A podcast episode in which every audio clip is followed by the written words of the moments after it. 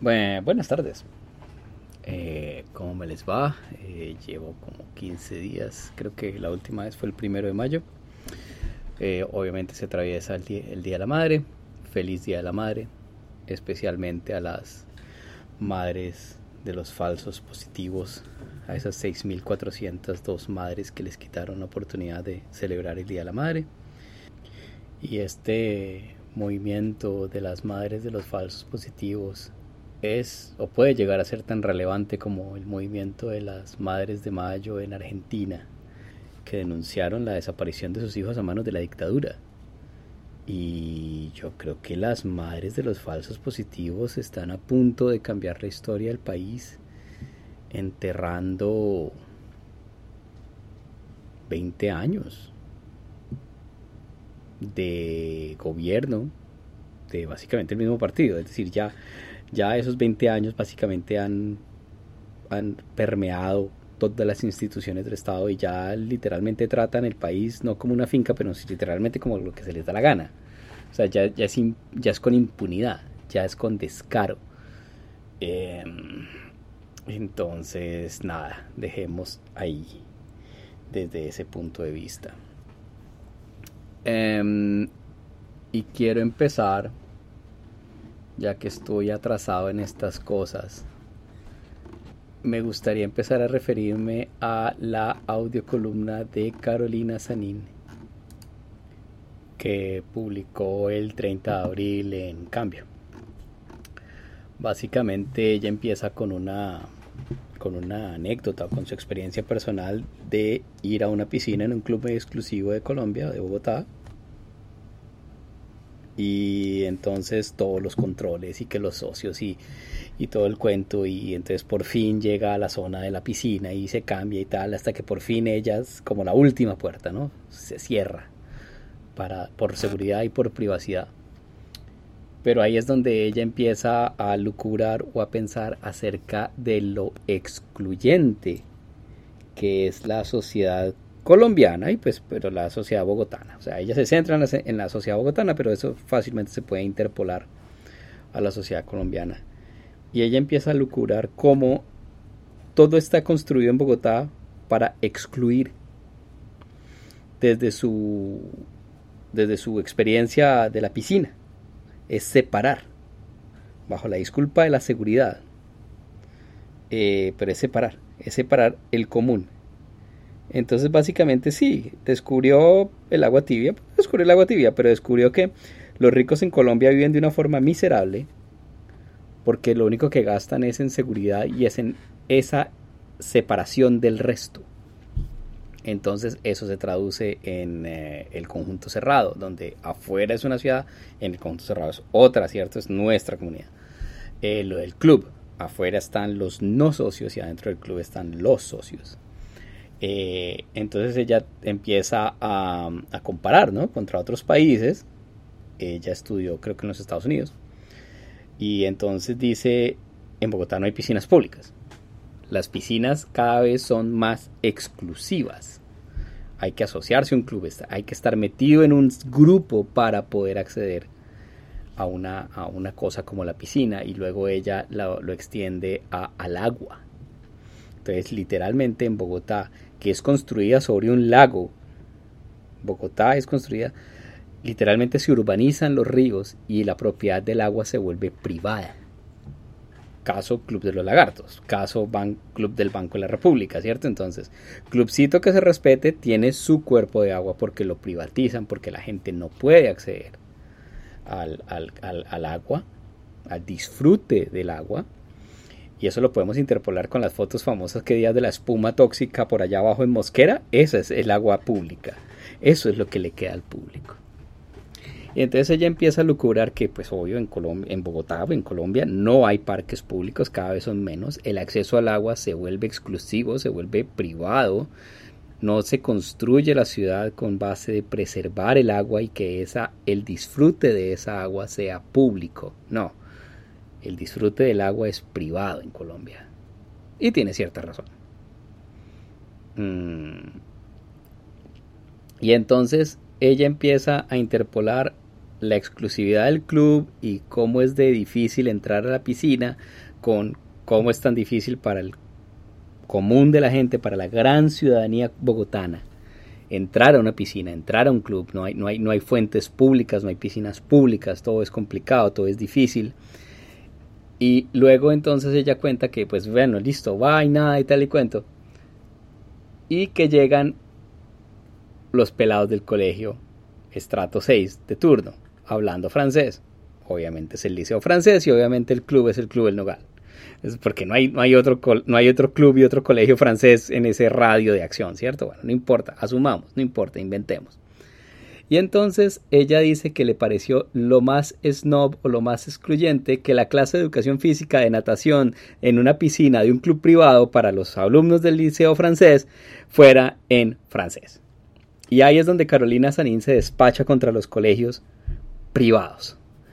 Porque volvemos al punto, el colegio privado en Colombia y más aún el colegio inspirado, no son colegios inspirados pues por la historia nacional ni nada, ¿no? sino que son colegios inspirados en otras culturas. Entonces tenemos el colegio británico, tenemos el colegio andino, pues que es alemán, tenemos el Helvetia, que son suizos, tenemos el Colombo italiano, pues que son italianos, tenemos el liceo francés, que son franceses, ¿cierto? El Pasteur. Eh, los más nativos son el gimnasio moderno, que también lo odia, junto con el gimnasio femenino, pues porque el gimnasio moderno obviamente es el superterreno con iglesia en plena 11 con 90 y pico, ¿cierto? De los terrenos más costosos que pueda haber en Bogotá. Y es para una educación masculina, ¿cierto? Ahí sí es cierto, se saltó el heteropatriarcado opresor, ¿cierto? Y eso es la rosquita política. Entonces se nota que a Carolina Sanín no le gusta el gimnasio moderno, obviamente, al 99% de la humanidad no le gusta el gimnasio moderno. Y entonces ella dice, bueno, entonces esta exclusividad en todo, obviamente se refleja en la educación de los hijos. Y entonces se despacha ella que qué cosa tan esnovista es meter los hijos en el colegio francés o en el colegio alemán o en el colegio americano, no importa el colegio que sea. Pero estos colegios, digamos, llamémoslos, yo los voy a llamar un COLI, ¿cierto? De la Unión de Colegios Internacionales, que eso es como el grado A de colegios en Bogotá o a nivel Colombia. Entonces ella dice, ¿por qué una familia decide meter a un chino en un colegio? Y ella dice que es simplemente para preservar esa exclusión, ¿cierto? Es para preservar la burbuja de la exclusividad, donde uno espera llegar a cierto estrato social o mantenerse en cierto estrato social. Y también dice, ¿por qué una familia mete un hijo en un colegio de esos? Es para escalar socialmente, para tener acceso a otras familias o para preservar la familia o por las conexiones o por lo que representa el país, ¿no? Y entonces ahí empieza ella a lucurar y dice, bueno, es que la familia que quiere pretende inmigrar al otro país en algún momento en el futuro, entonces todos los que entran al colegio alemán es porque en algún momento aspiran a vivir en Alemania o todos los que entran al colombo británico al anglo es porque pretenden vivir en Inglaterra. Bueno, ahí es donde Carolina Sanín primero creo que se le nota que no tiene hijos. No, la verdad no sé, no, la Wikipedia no me da esos detalles. Sé que estudió en los Estados Unidos. Y sé que el inglés de ella, si fue capaz de estudiar en los Estados Unidos, no salió de un colegio público. No, ella debió haber salido de un colegio privado bogotano decente con suficiente inglés que le permita sobrevivir un grado en una universidad norteamericana. Pero bueno, independientemente de los detalles de la educación de Carolina Sanín, vamos a discutir una cosa porque lo puedo contrastar entre mi experiencia personal de haber salido de uno de esos colegios ultra exclusivos en Bogotá. Y yo me considero un tipo lo más normal del mundo. Eh, entonces, digamos que yo soy parte de ese grupo exclusivista que Carolina Sanín parece que desprecia. Sin tal vez reconocen que ella es parte de ese grupo exclusivista. Pero yo le encuentro mucha razón a Carolina Sanín. ¿Y por qué? Porque cuando emigré acá a Canadá, aquí la educación es pública. Entonces, eso que ella se imagina, o eso que ella, esa utopía que ella se imagina para Colombia, aquí yo la estoy viviendo, es una realidad. Y ahí es donde empiezan a compararse las cosas. Entonces, mi opinión muy personal acerca de los colegios exclusivistas estrato 6 en Colombia. Partamos de una base, y yo creo que es una base muy sencilla. Los papás quieren lo mejor para sus hijos. Partamos de ahí, yo creo que esa base es muy, muy común. Todo padre quiere lo mejor para sus hijos. Ok. La desfortuna es que en Colombia, o sobre todo en Colombia, eso va amarrado a, al poder adquisitivo de la familia. ¿Cierto? Entonces no es solamente yo le quiero dar lo mejor que, que a mi hijo, sino que yo le tengo que dar lo mejor de lo, a mi hijo en la medida de mis posibilidades económicas y ahí se empieza a sesgar esto brutalmente. Yo estoy también muy de acuerdo con Carolina Sanín de que la sociedad colombiana y sobre todo la bogotana es muy exclusivista y empecemos a desmontar esta mierda de los estratos. Nada más discriminatorio que el concepto de estrato social. Porque lo codifica. Ah, es que tú eres un estrato 1. Ah, es que tú eres un estrato 2. No, es que tú sabes, este barrio es estrato 3. Aunque bueno, no importa, 3 o 4 nadie chicanea. Pero entonces, no, es que qué pena, este es un barrio estrato 5. ¿Tú eres 3? No, no, tú no puedes. Es casi como las, las típicas tres preguntas que hacen cuando uno no se conoce a alguien en Colombia. Asumamos que nadie se conoce. ¿Qué haces? ¿Estudias o trabajas? Ok, la primera. La segunda es, ¿en dónde? ¿O en dónde estudia? ¿En dónde trabaja? Y dice, ¿cuál, o, la típica pregunta de las mamás, ¿tus apellidos cuáles son? Ah, sí, de los Urrutia Sarmiento, de Urrutia Sarmiento, de los de Bogotá o de los no sé qué de tal región. La calibrada sociocultural con esas tres preguntas es brutal. Y ya empezamos con todas las cosas auxiliares de cómo se viste, cómo habla, llegó en Uber o llegó en taxi o llegó en bus, llegó caminando, ¿cierto? Los, los zapatos, porque ya sabemos que en Colombia es gravísimo los puta zapatos. Petro no puede tener unos Ferragamo. Vayan y coman mierda. ¿Sí? Pero, pero ya sabemos cómo, cómo la gente es así. E, e, entonces, a uno lo calibran socialmente en Colombia con tres preguntas y con mirarlo para arriba y para abajo a ver si uno exhibe alguna ropa, así sea chiviada, pero de marca. No joda. ¿Cierto? Entonces, bueno. Entonces, mi opinión muy personal, sí, yo salí de uno de esos colegios exclusivistas de Bogotá, yo salí del San Jorge de Inglaterra, el St. George, así, con acento gomelo mascachicle del norte, eso, St. George, yo salí del St. George. A mucho orgullo, ah, sí, es un buen colegio, es decir, eh, eh, básicamente, no me acuerdo muy bien cómo fue la historia, pero una obsesión que sí tuvieron mis papás es que yo tenía que aprender inglés. Ellos, ellos como que se, se, se, se, obsesionaron con que tenía que tener muy buen inglés. Creo que mi mamá me quería meter al San Carlos. Y creo que literalmente no lo pudieron pagar. O no, porque esa es la otra, ¿no? Eh, se palanca para entrar al colegio. Y alguien le recomendó el San Jorge en esa época, estamos hablando de hace 35 años, bueno, bonito y barato relativamente. Y terminé metido en el San Jorge. Y me salí del San Jorge. Entonces, empecemos. ¿Por qué se establecen estos colegios, digamos, o los colegios originales bilingües o, internacionales, ¿cierto? La UNCOLI es la Unión de Colegios Internacionales. Entonces, digamos, ¿cuál es este mercado, o cuál es este mercado, no, cómo, cuál fue el origen de estos colegios UNCOLI? Primero, eh, los grandes colegios de Bogotá fueron fundados por curas, digamos, el Cervantes, el Santo Tomás, eh, digamos, el, bueno, hay otro, pero, pero entonces digamos son curas y curas españoles. Eso es como el primer, la primera división, ¿no? Entonces estaban los colegios públicos y estaban los colegios españoles, el Santo Tomás y el Cervantes. Pero entonces después llegan los, se pone la cuestión de los colegios ingleses. Obviamente, ¿quiénes lo crearon? Expatriados. Entonces, colonias de expatriados pretenden extender y mantener su cultura por fuera de su país. ¿Y eso qué quiere decir? Vamos a construir un colegio para nosotros, para nuestras familias, para nuestros chinos, para que estén todavía en contacto con la madre patria. Y eso es una de las grandes críticas que le hacían a Carolina Zanini. Dice, ¿usted cree que yo soy una, un maldito, cierto? Si mi abuela, si mi mamá está en Italia y yo quiero que mi hijo sea capaz de comunicarse en italiano con su abuela, ¿eso me hace una mala persona? ¿Eso me hace un excluyente estrato 6? No, y eso es cierto. El otro mercado muy fuerte para estos colegios internacionales son los diplomáticos. Obviamente hay diplomáticos, los diplomáticos van a Colombia y van a Colombia con familias. Entonces, obviamente, por ejemplo, yo conozco el caso de eh, diplomáticos canadienses que metían a los chinos en el colegio, o en el anglo o en el liceo francés. Punto. Entonces, si ellos eran medio quebecos, van al liceo francés porque les mantienen el francés. Y los pensums son perfectamente transparentes, ¿no? Le reconocen un año de Bogotá, se lo reconocen como uno de acá, y esa es la gran ventaja de los colegios internacionales. Los pensums son reconocidos internacionalmente, lo cual permite saltar muy rápidamente a otro colegio del mismo grado o a una universidad. Es reconocido.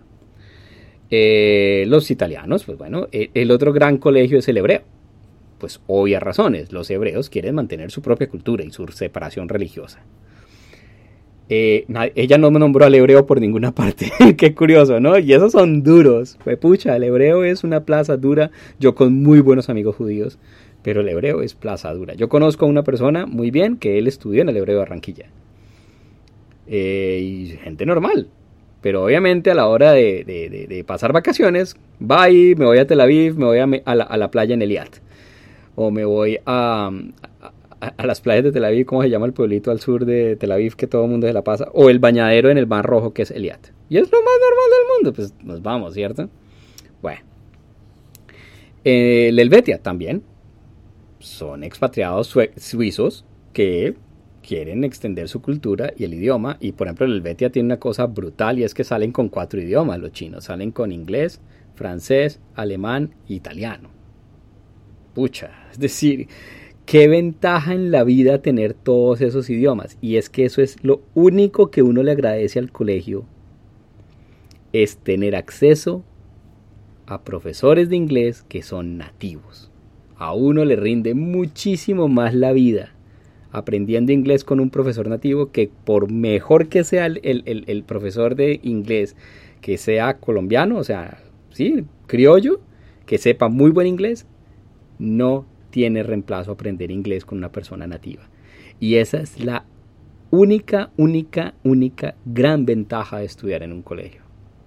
De, de los Uncoli, digamos, el Abraham Lincoln, el San Jorge, el, San, el San Carlos, los Cerros, bueno, no importa. Esos son como las categorías A. Pero entonces también Carolina Sanín eh, se baja por el lado de que existe el colegio Mónaco y el colegio no sé qué, y ya llega al, nivel un poquito más ridículo porque son los mismos colegios de garaje, pero con nombre internacional. Y obviamente no están a la talla.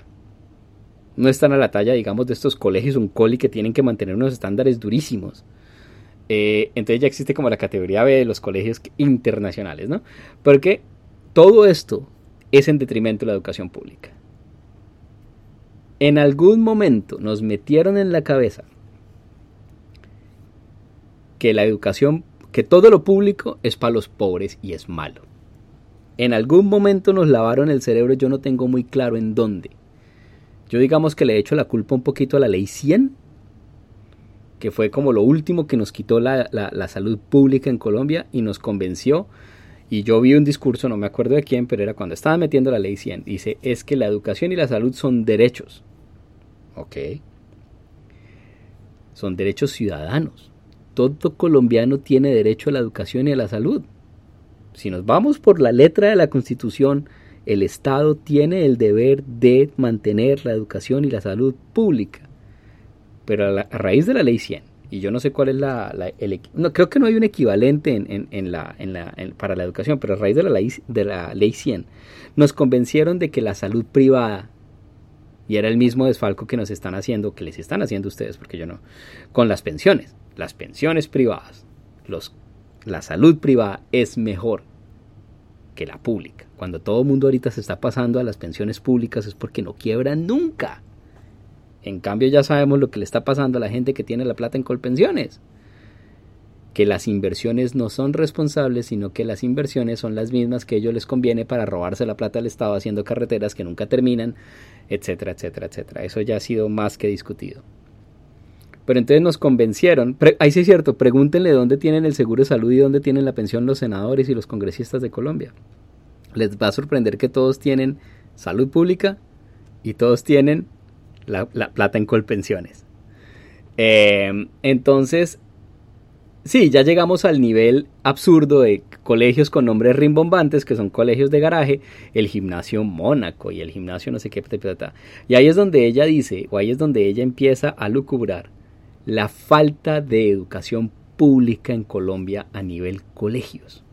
Claro, porque es que sencillamente los quebramos porque lavamos el cerebro a todo el mundo diciendo el colegio privado, así sea garaje, es mejor que el colegio público. Y al no haber estudiantes en el colegio público, pues sencillamente los quiebran a punta de, de, no tener estudiantes. Eh, entonces, lo que debería ser un orgullo para un país, un sistema de educación público que forme a sus ciudadanos de la mejor manera posible, en Colombia se convirtió en una cosa como accesoria, como de vergüenza, como, ah, tú vas a un colegio público. Eso quiere decir que ni siquiera tienes la plata para comprar, como para entrar a un colegio privado de garaje, por más estúpido por más malo que sea. El colegio público puede ser excelente, pero no, lo público es malo. Entonces nos lavaron el cerebro con esas dos cosas. De que lo privado es mejor, lo importado es mejor a raíz de lo colombiano y lo público. Entonces, eso fue lo que me puso a pensar la, la cosa de Carolina Sanín. Ahora, ¿cómo lo, ¿cómo lo contrasto yo con mi experiencia acá en Canadá? Entonces, como les digo, yo salí del San Jorge, el St. George, estrato whatever, pero es un colegio donde se necesita cierta plata para entrar, aunque no tanto como otros colegios. Pucha, vaya intente entrar al Nueva Granada, vaya intente entrar al Anglo, vaya intente... El San Jorge fue establecido, como les dije, por una persona expatriada, Mrs. Mary Allen de Acosta, que se vino casada con un ingeniero colombiano y lo persiguió hasta estas latitudes, digamos, o se casaron en Inglaterra. El ingeniero Acosta estaba en Inglaterra estudiando, se enamoró de Mary Allen, Jaime Acosta, creo, ese es el hijo, no importa. Se enamoró de Mary Allen y se la trajo a estas lejuras en Colombia, en los posguerra. Y ella decidió abrir un colegio. Inicialmente en una casa, luego compraron estos terrenos gigantescos en Suba. Vuelvo a decir, con un laguito verde, esa vaina, mm, yo no creo que tiene patos y ya. Pero volvemos al punto, acceso al agua exclusivo, ¿no? Mm, y es una obra muy loable de, 50, 60 años que ha formado a miles de estudiantes con todos los grados de éxito. Pero el gran, gran fuerte del Colegio San Jorge de Inglaterra es el inglés. Es fundamental. Y es a la larga la mejor inversión que uno puede hacer con un hijo. Un segundo idioma. Eh, obviamente el inglés es muchísimo más popular, abre, abre, abre muchísimo más pero un segundo idioma es absolutamente fundamental. Y esa es la otra. Todo el mundo se dedicó a estudiar inglés en Colombia con mayor o con menor eh, éxito, pues para tratar de salir, ¿cierto? Adelante, porque nos convencieron que el inglés es fundamental y sí, el inglés es fundamental y un buen inglés es aún más fundamental. Pero desafortunadamente eso se está quedando en los call centers. Entonces es como ese inglés le hubiera podido dar muchísimo más haciendo otras cosas. Entonces lo malo es que nos quedamos en una competitividad del call center.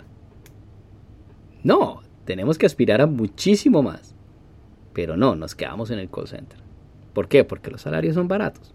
Porque poner un call center en Colombia es barato. Porque poner un call center puede poner a trabajar a la gente 12 horas. ¿Cierto?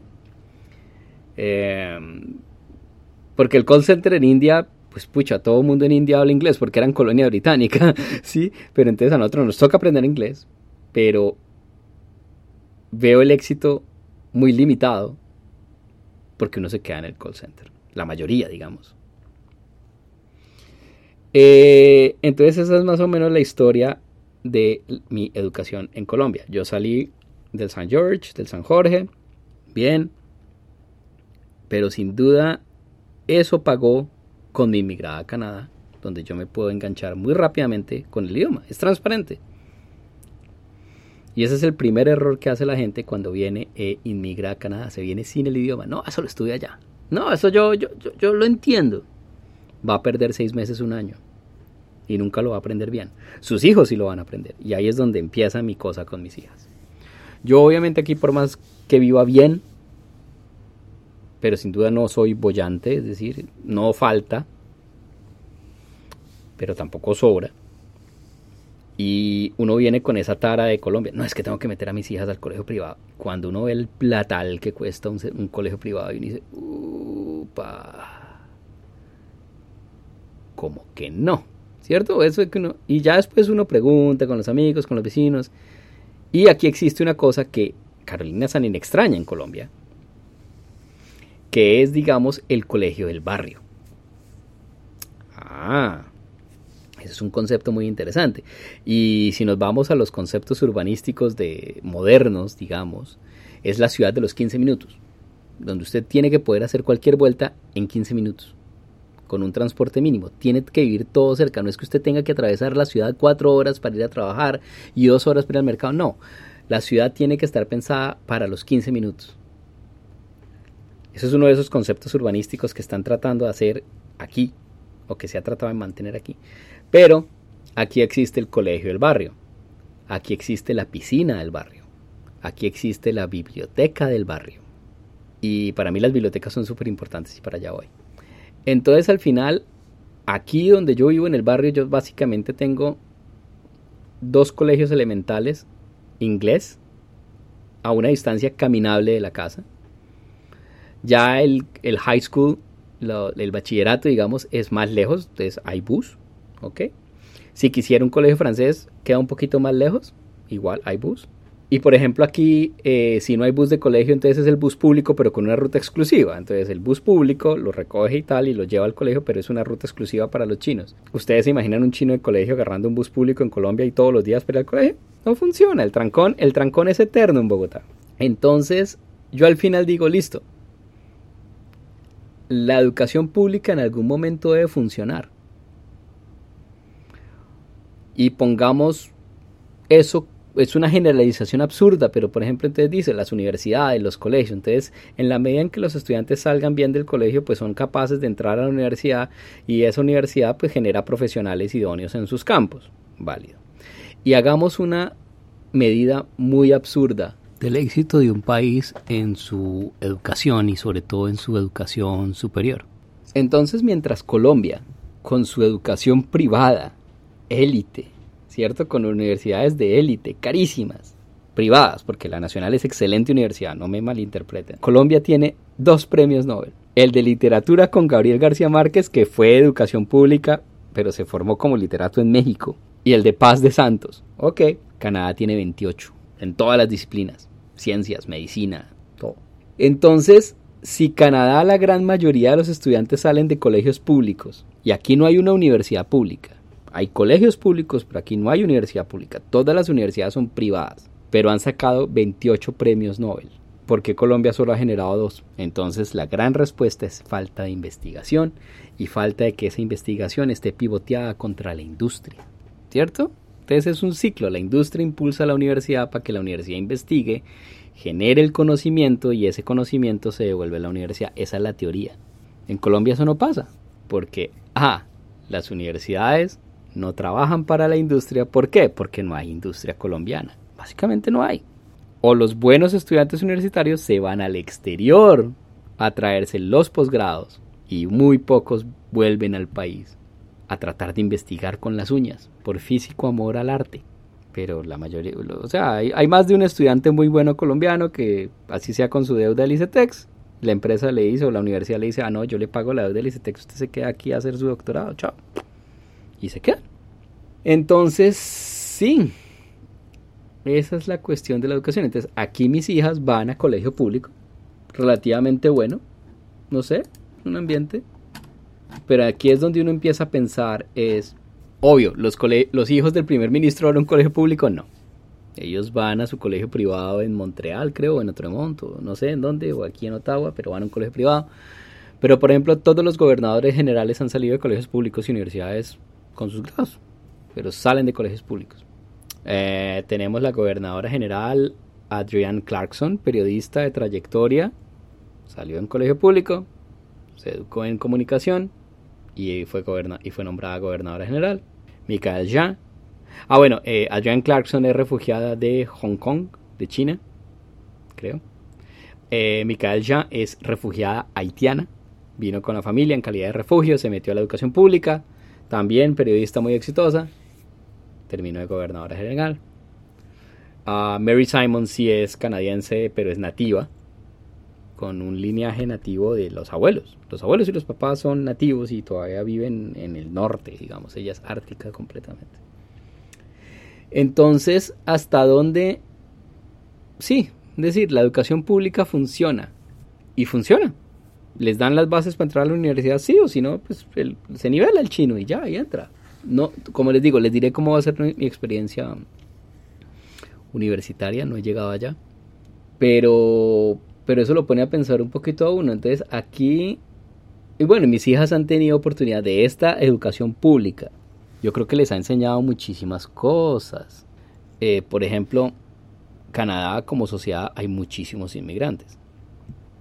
Mis hijas van a un colegio católico. Bueno, simplemente porque es como un poquito de mejor calidad que el colegio público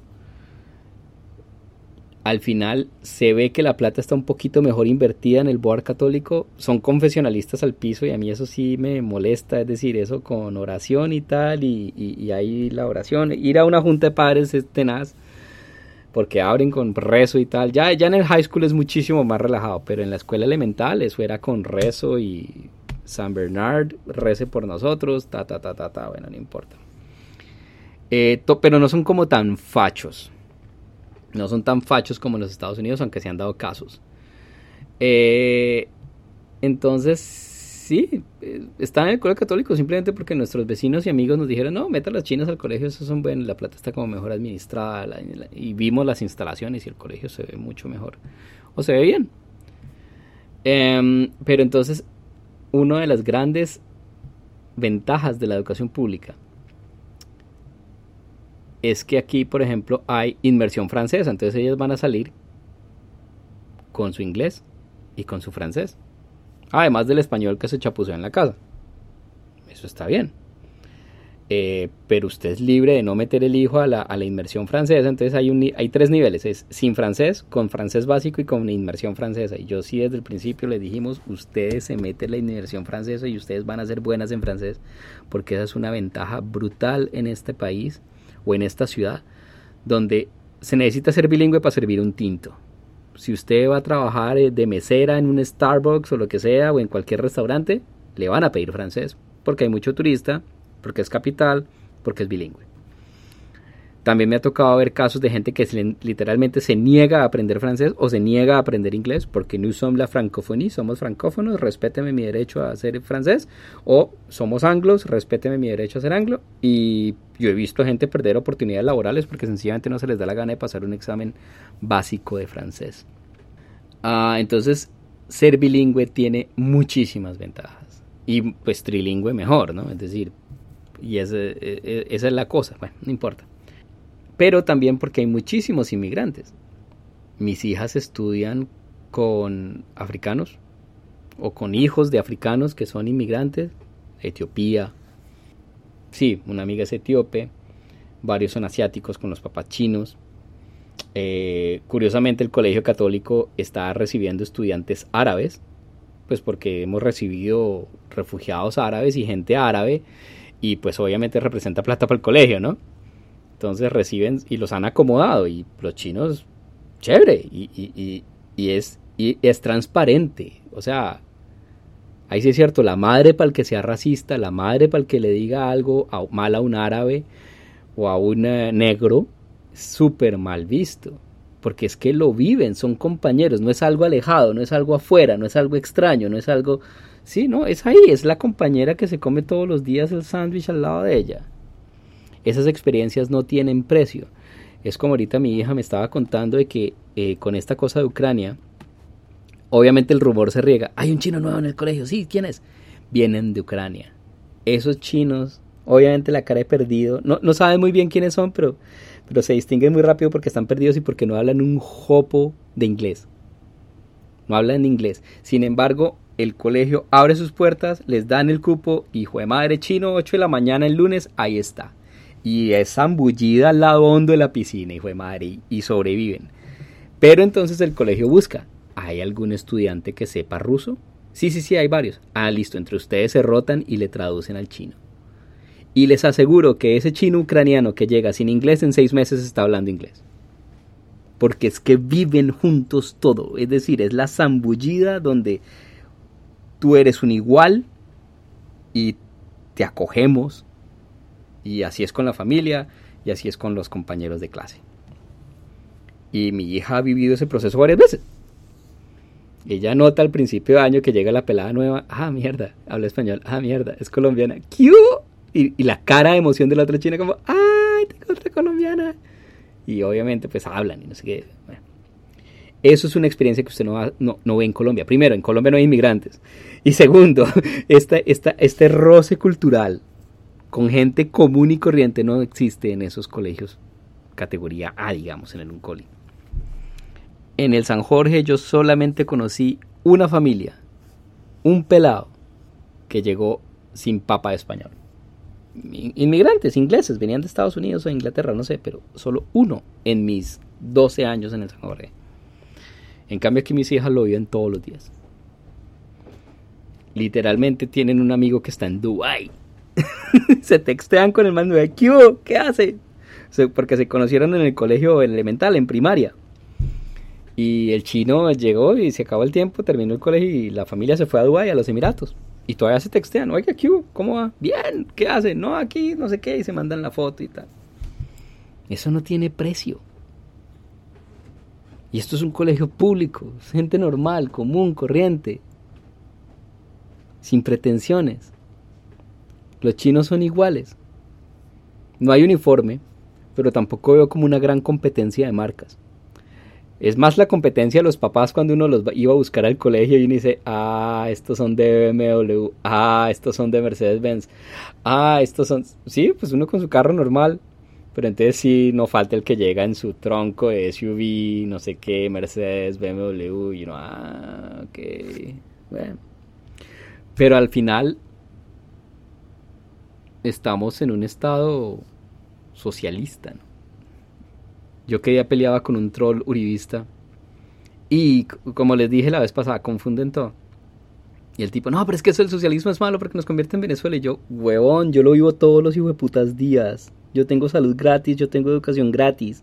Lo vivo, lo sé. Mi esposa ha parido dos hijas y yo no he visto una cuenta. Mi esposa se ha partido una pata. No vi la cuenta y nos regalaron las muletas. A mí me tocó ir al hospital y me tocó pagar 30 dólares de ambulancia.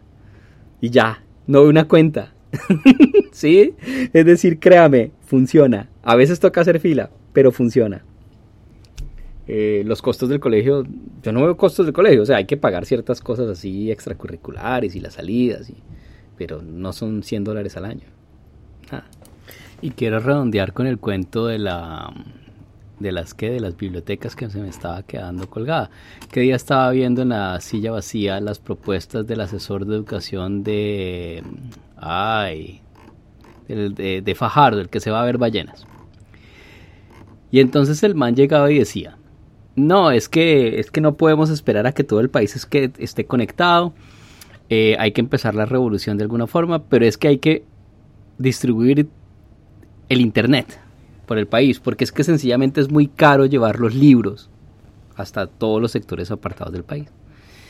Y yo le contesto, maestro, ¿de qué le sirve extender Internet a todos los pueblos de Colombia cuando no hay luz? Y cuando igual para poder usar Internet necesito un aparato, ¿cierto? Un computador, un device, una, una, una cuestión tecnológica. En cambio el libro se puede leer con una vela. Y entonces ahí es donde yo digo que el país para hacer una gran revolución cultural hay que empezar desde las bases. Y hay que empezar a reconstruir la educación pública con una educación pública de calidad y hay que hacer una red nacional de bibliotecas públicas. Pero es que quede al lado de los colegios, que quede en el barrio, que quede, que queden cerca. Estos chinos pobres o los pelados que no tienen el internet banda ancha en la casa para acceder a internet, pues que puedan ir a la biblioteca para acceder a Internet, pero que también estén los libros para acceder a Internet. O para no acceder a Internet, pues para estudiar. Que tengan un sitio en el cual reunirse a hacer las tareas. Donde qué tal que haya estudiantes universitarios de pedagogía que les ayuden a hacer las tareas. En vez de mandar un pelado a un servicio militar donde no hace absolutamente nada, porque esos mismos pelados que salieron de un bachillerato, que tienen algo de formación universitaria, porque no hacen un tiempo comunitario en una, en una biblioteca comunal del barrio, cerca de donde viven, y le ayudan a los otros chinos con las tareas, o hacer actividades o algo. Dígame qué es lo descabellado de ese plan.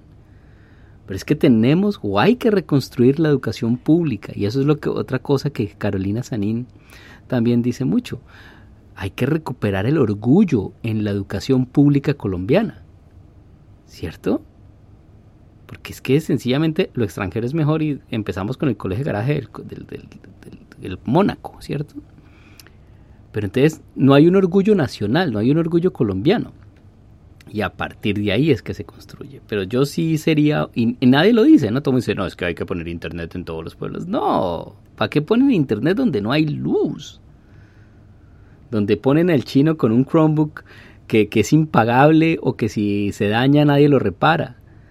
Acordémonos uno de los grandísimos fracasos después del primer terremoto de Haití o alguna cosa así.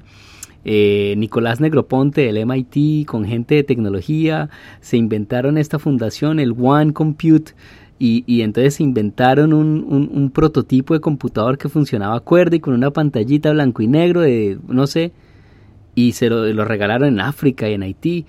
Y por ahí vi que unos periodistas o alguien llegó, investigó y dijo, bueno, dígame cinco años después o seis años después, ¿qué pasó con este One Compute? Nada.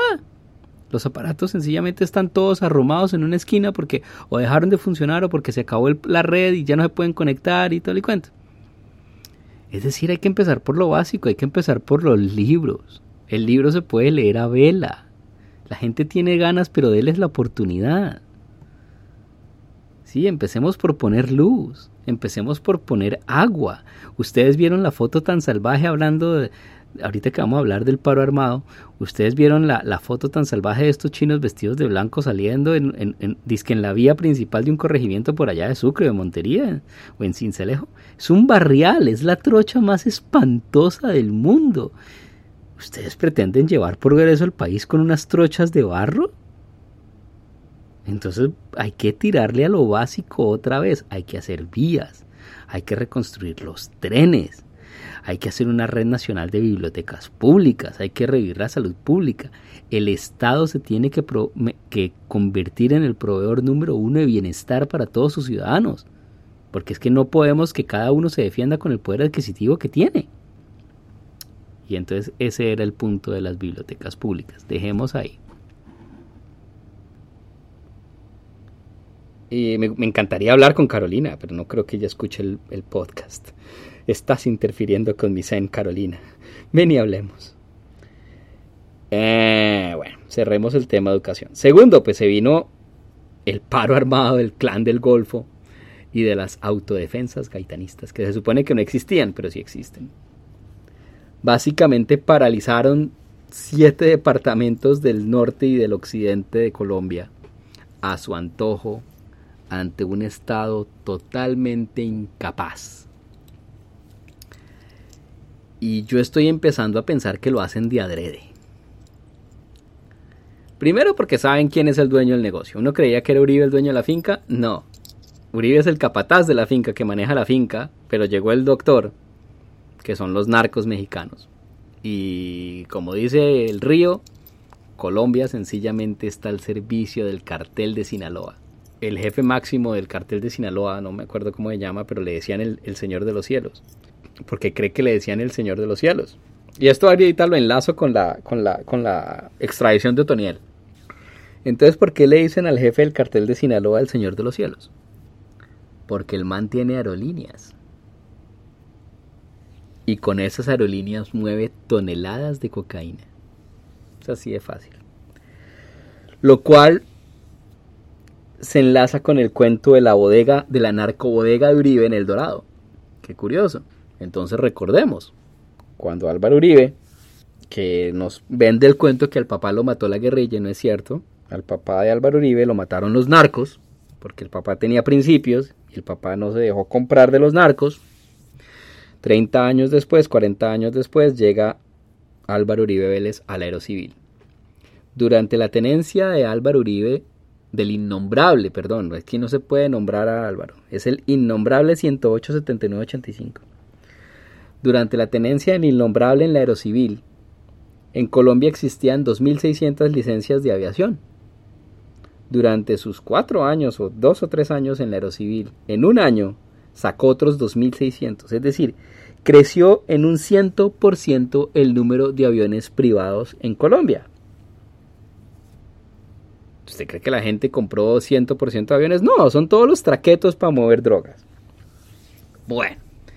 Y llega a ser Álvaro Uribe 30 años después presidente de Colombia, con todas las palancas del mundo. Obviamente la aerocivil sigue al servicio de los narcos en Colombia.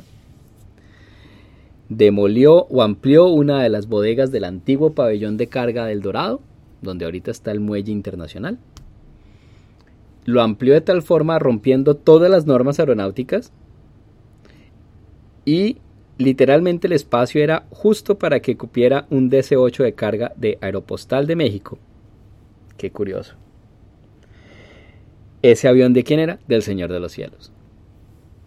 15 toneladas de cocaína pasaron por la bodega refrigerada del Dorado. Nadie entraba, nadie salía. La policía nunca le investigó, nadie nada, ¿no?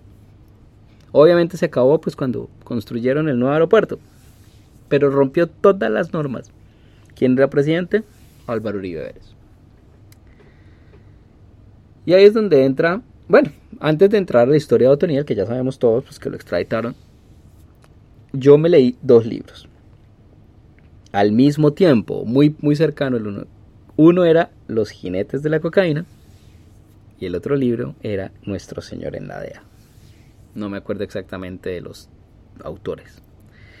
Los jinetes de la cocaína narra el arranque de estos narcotraficantes de Medellín. Narra el arranque de Carlos Leder, pues que está todavía preso en una cárcel en Estados Unidos, de Pablo Escobar, o sea, de este grupo de los mágicos, literalmente, así les decían, creo, los mágicos, que aprendían a manejar una avioneta a las patadas, como sea, y eso es hágale para el norte bajito por encima de las Bahamas bota la cocaína en, la playa cerca a las Bahamas y ahí viene una lancha y bueno, todo el cuento. Eh, narran cómo estrellaron una avioneta en un cerro de Medellín, normal. Bueno, todas esas historias de los narcos felices de los setentas. Muy parecido a la historia que contaba Brad Pitt en esta película Blow, ¿cierto? Más o menos ese es el, el ambiente. Y ellos narran la, todas las rutas, investiguen la ruta de la gorda, una de las rutas más poderosas de droga eh, hacia los Estados Unidos. Pero ellos sí sabían que en algún momento la carrera de narco se acababa y había que empezar a negociar el trato con la DEA. Y entonces siempre hay un intermediario. Ese intermediario cobra, en esa época, estamos hablando hace 30, 40 años, 30 años eh, cobraba 4, 5, 6 millones de dólares para conseguir una cita con la DEA en Panamá. Entonces el narco vuela a Panamá, la DEA pues tiene oficinas en Panamá, se juntan, hablan, negocian el trato, patatí patatá, 6 millones de dólares, yo no sé. Al final la DEA le dice, listo maestro, entréguese. Llegué a Miami o hágase extraditar, no importa. Y aquí usted tiene su papel firmado, usted paga su prisión, por el tiempo que sea, eso sí ya es independiente del juicio, y la familia queda con residencia, protección a testigos en Miami. Ok. Obviamente Pablo nunca aprovechó esa oportunidad, pues porque él extraditado no, ¿no? Prefiere una tumba en Colombia que ser extraditado a los Estados Unidos. Pero muchos narcos, muchos narcos negociaron eso. Entonces uno dice, listo, eso es cuento de narcos. Hasta que uno se lee el otro libro, Nuestro hombre en la DEA. Narraba ese libro más o menos con los mismos paralelos, como hay un, había en esa época, un fotógrafo, Baruch Vega, colombiano, muy famoso, estamos hablando de Cosmopolitan Box, ¿cierto? Un fotógrafo de esos de altura, que se movía en este ambiente de fiestas, patati patata. Y el man dice, o la leyenda dice que Baruch Vega era de la CIA. Él dice que no, él no era de la CIA, él simplemente era un fotógrafo. Pero lo cierto es que Baruch Vega cobraba los 6 millones de dólares y él, narra exactamente lo mismo en el libro, que le consigue la cita a la DEA en Panamá, los narcos se hablan, el man cobra sus 6 millones de dólares y abre el parche. Qué curioso, dos libros por dos autores distintos narran exactamente la misma cosa. Yo creo que es cierto. Dejémonos de hablar mierda. Eso es lo que hizo Toniel. Por eso es que el man estaba cagado de la risa cuando lo detuvieron. está cagado de la, de la risa con los comandos de la DEA que están ahí, que son los únicos que muestran la cara, porque los otros militares colombianos saben que se los matan donde vean la cara. Él estaba cagado de la risa porque ya tenía todo hablado. Ahora, claro, obviamente Otoniel no es una hueva. Cuando le dan la oportunidad de hablar de, con, la, con la Jurisdicción Especial de Paz, obviamente él mantiene la oportunidad de salpicar a todo el mundo.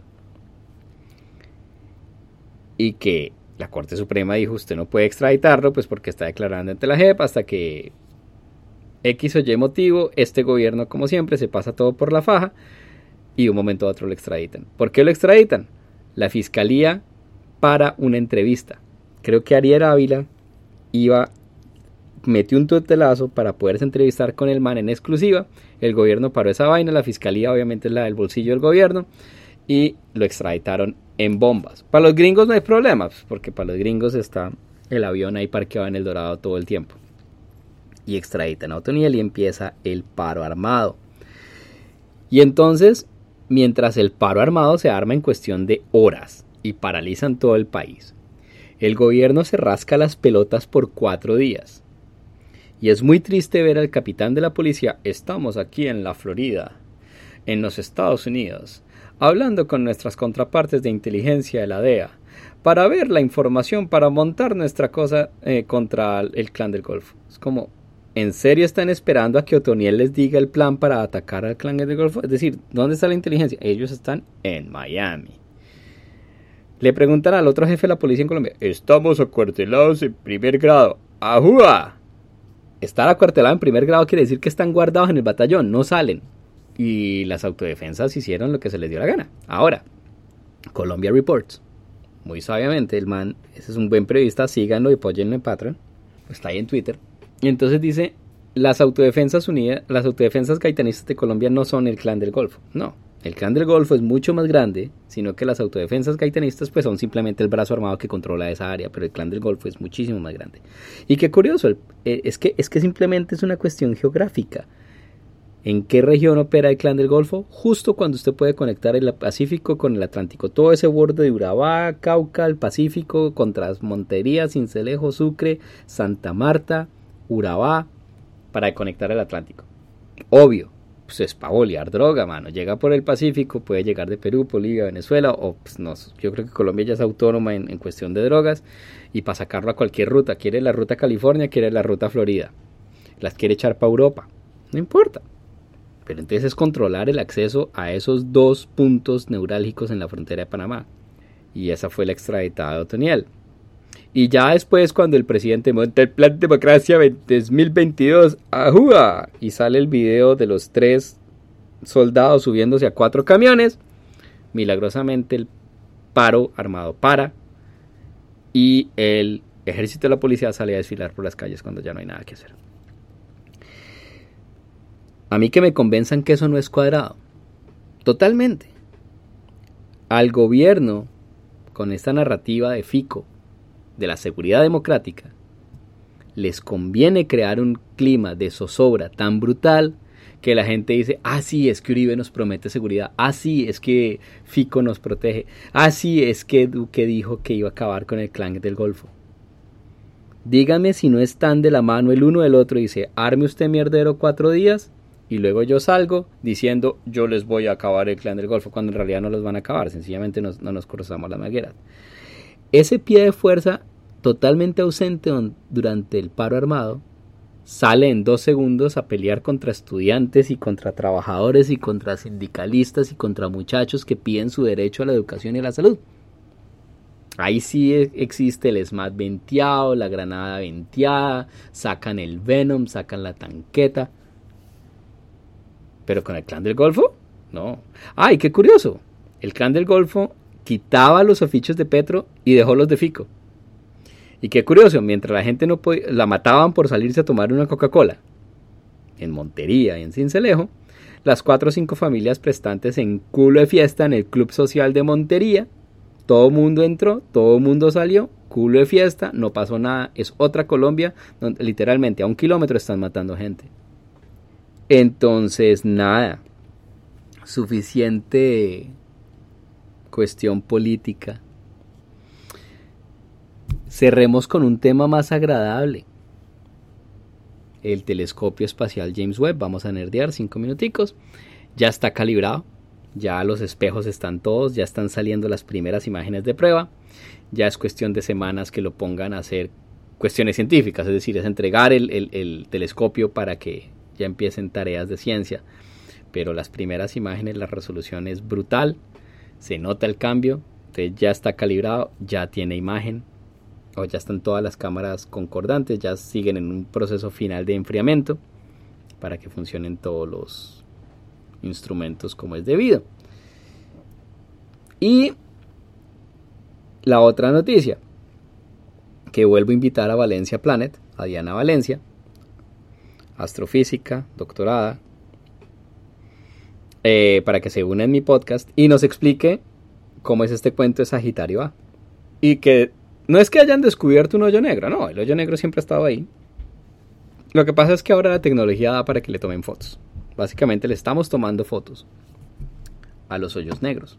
Y es la segunda vez que se le toma una foto a un hoyo negro. Entonces, ¿cómo es el cuento?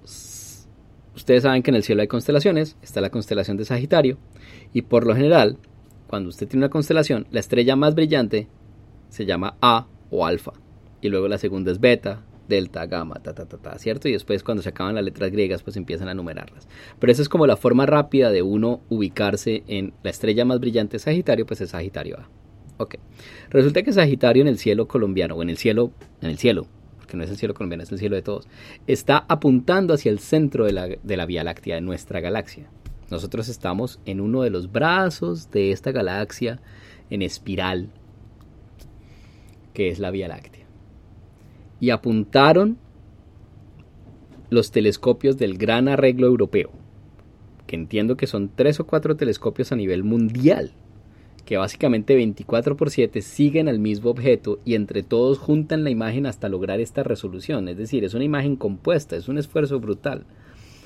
Eh, uno de los telescopios está en Chile, creo que el otro está en Hawái y hay otro en Australia, más o menos. Esa es más o menos la, la distribución. Y apuntaron los telescopios a Sagitario A, que es el centro de la Vía Láctea, y han descubierto al hoyo negro Sagitario A. Entonces, Sagitario A está a 26.640 años luz. Recordemos, ¿qué es un año luz? Ustedes saben que la luz viaja a una velocidad de 300.000 kilómetros por segundo. Es un montón. Entonces, ¿qué distancia recorre la luz en un año? Eso es un año luz. Ahora este hoyo negro está a 26.640 años luz. Pero también es una cuestión muy interesante. La imagen que le estamos tomando a ese hoyo negro, esa luz que nos está llegando desde el hoyo negro, ha viajado por el espacio 26.640 años. Eso quiere decir que literalmente un telescopio se comporta como una máquina del tiempo. Estamos viendo el pasado estamos viendo cómo era ese hoyo negro en hace 26.640 años. Como dice un amigo mío, yo no entiendo los astrónomos cómo no se los astrónomos y los astrofísicos cómo no se deprimen y cómo no se suicidan con estos números tan absurdos. Pero entonces literalmente le estamos tomando la foto a un hoyo negro de cómo se veía hace 26.640 años. Ese hoyo negro está en el centro de la galaxia. ¿Y qué es un hoyo negro? Es simplemente un sifón gravitacional. Es una estrella absolutamente gigante que estalló, colapsa sobre sí misma y el campo gravitacional es tan brutal que ni siquiera la luz escapa. Entonces, ¿qué es la imagen que estamos viendo? Porque las imágenes de los agujeros negros que se ven ahí en la, en la, en la televisión, o no en la televisión, en la prensa, es con un hoyo negro, es una donut, ¿cierto? Es, un, es porque la gravedad es tan brutal en el centro que ni siquiera la, luz escapa. Porque si nos vamos y nos recordamos física, la luz tiene cuerpo y tiene energía. Un fotón tiene masa y tiene energía. Entonces, Pero es decir, la masa de un fotón es absolutamente infinitesimalmente pequeña, pero la gravedad es tan brutal que ni siquiera la luz escapa. Entonces lo que estamos viendo es como el redondel de ese sifón, como el redondel de ese como ese redondel de ese remolino. Es como ver la espuma alrededor del remolino. No vemos el remolino en sí, vemos la espuma alrededor, que son literalmente estrellas que están siendo absorbidas por este hoyo negro. Entonces, como dice el tiempo, ¿puede el agujero negro de la Vía Láctea tragarse la Tierra? La respuesta es sí, claro. Claro que eventualmente se va a tragar la Tierra, se va a tragar toda la galaxia, pero está a 26.640 años luz. Es decir, tenemos tiempo. Pero por supuesto que hemos, le hemos tomado la foto a nuestro apocalipsis. Ese es el fin de nuestra galaxia. Ese es el fin de nuestro sistema solar. Les dejo esta cita. Me he convertido en muerte, el destructor de mundos. Eso es este hoyo negro, eso es Sagitario A. Me he convertido en muerte, el destructor de mundos. Esa cita viene del Bhagavad Gita, que es un texto religioso hindú, pero lo dijo Oppenheimer cuando vio la primera explosión nuclear en Alamogordo, Nuevo México, en el 45, 46 me he convertido en muerte, el destructor de mundos. Ustedes ya saben, Sagitario A, ¿sí? Sagitario A es el fin de nuestra galaxia. Nuestra galaxia está muriendo. Nuestra galaxia ha empezado a morir.